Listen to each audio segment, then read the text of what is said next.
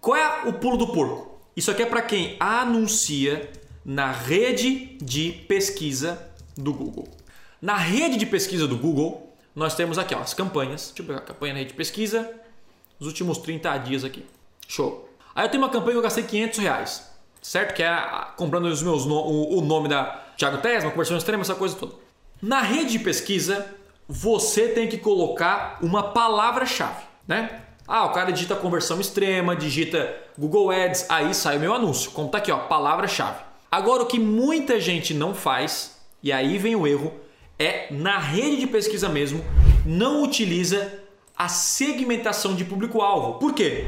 Porque você pode segmentar por informações demográficas, idade, sexo e não só isso. Você consegue na rede de pesquisa segmentar também por público-alvo. Mas agora vem o pulo do porco. O cara tem que digitar a palavra-chave que você quer, mais fazer parte da idade e sexo que ele tem, né, que é o seu público-alvo, mais fazer parte do público de interesse. Então vou dar um exemplo. Se o cara ele pesquisa curso de Google Ads, ele tem entre 25 a 55 anos, ele é masculino e tem já demonstrou um interesse em marketing digital, em anúncios na internet, aí sim o meu anúncio aparece para ele. Só que você deve estar tá pensando, pô, Tesma, isso aí é muito segmentado, não é? Anúncio para ele. Isso aqui é o público comprador. Tiago, isso é muito segmentado. Sim. Então, se você investe pouco, começa com esse público. Agora é o seguinte: você pode segmentar só por palavra-chave, né? Só palavra-chave ou idade, sexo mas o público de interesse você colocar um público de observação. E aqui vem o pulo do, do porco. E aí nós temos o que? O público alvo de observação.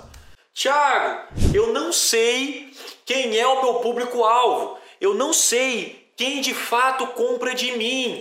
Cara, pelo amor de Deus, pelo amor de Deus, não fala isso, porque o Google fala isso para você. Como é que você faz isso? Você vem na sua campanha na rede de pesquisa, vem em público alvo, vem aqui em editar, certo? E vai colocar assim, ó, observação. O que, é observação? Você vai selecionar públicos-alvo que você quer observar se aquela pesquisa ou aquela conversão faz parte de um público-alvo de interesse que você acredita que a pessoa tenha.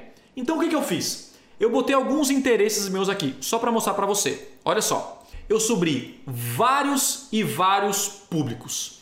E aí eu venho aqui, qual é o público que mais converte? Só que é o seguinte, é público de observação, ou seja, eu não estou, é um pouquinho mais avançado agora, mas fica aí, tá? Eu não estou segmentando para esse público, certo?